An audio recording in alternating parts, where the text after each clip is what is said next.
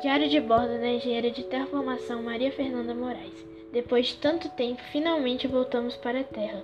Conseguimos o resultado. Infelizmente, Mercúrio não é habitável, mas Marte foi aprovado. Vamos migrar para lá. E para Mercúrio não foi em vão. Conseguimos pedras nigreus. E aquelas pedras contêm a toxina médica. Trouxemos 7 mil delas. Vão ser muito úteis nos hospitais. Trouxemos algumas pedras para estudá-las e avaliá-las melhor também.